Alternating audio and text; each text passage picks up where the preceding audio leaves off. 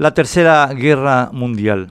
En el imaginario general, la idea de la Tercera Guerra Mundial pertenece a la ciencia ficción. Está circunscripta a las películas o a las novelas. Nos parece algo que simplemente no puede ocurrir, que nadie entre los responsables mundiales está tan desquiciado como para arrojar al planeta semejante tragedia que puede incluir un holocausto nuclear global. Esa percepción general es profundamente errónea y carece de cualquier sustento histórico. En general, las guerras se inician por errores de cálculo de política internacional, incluso las llamadas guerras de agresión o las otras, denominadas guerras preventivas. Cuando una de las partes de un conflicto calcula mal el movimiento de la otra parte, ahí estallan las guerras. Adolfo Hitler calculó que el Reino Unido y Francia no irían a la guerra para defender la integridad de Polonia. Se equivocó. El resultado de su error fue la Segunda Guerra Mundial. Francisco José de Austria-Hungría pensó que Rusia no honraría sus lazos con el pueblo serbio. Su desacierto produjo la Primera Guerra Mundial.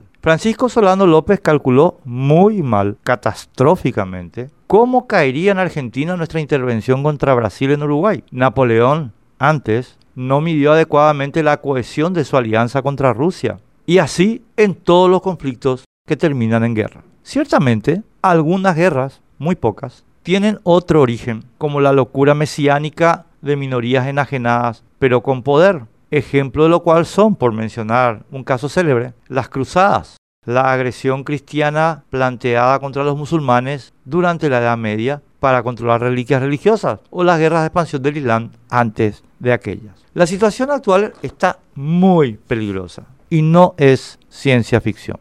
El gobierno de Estados Unidos parece estar pensando que Rusia no usará su arsenal táctico nuclear en Ucrania en caso de que varíe el balance de pérdidas en los enfrentamientos convencionales que están ocurriendo en Ucrania. Rusia parece pensar que Estados Unidos limitará su intervención en los campos de batalla ucranianos. Estados Unidos y Rusia parecen estar pensando que sus mutuos ataques económicos ya abiertamente belicosos quedarán circunscritos a la economía. Cualquier pequeño error de evaluación de los aparatos de inteligencia de ambas superpotencias nucleares nos llevará directo y sin escalas a la Tercera Guerra Mundial. Y Rusia tiene casi 6.000 cabezas nucleares listas y Estados Unidos poco más de 5.000.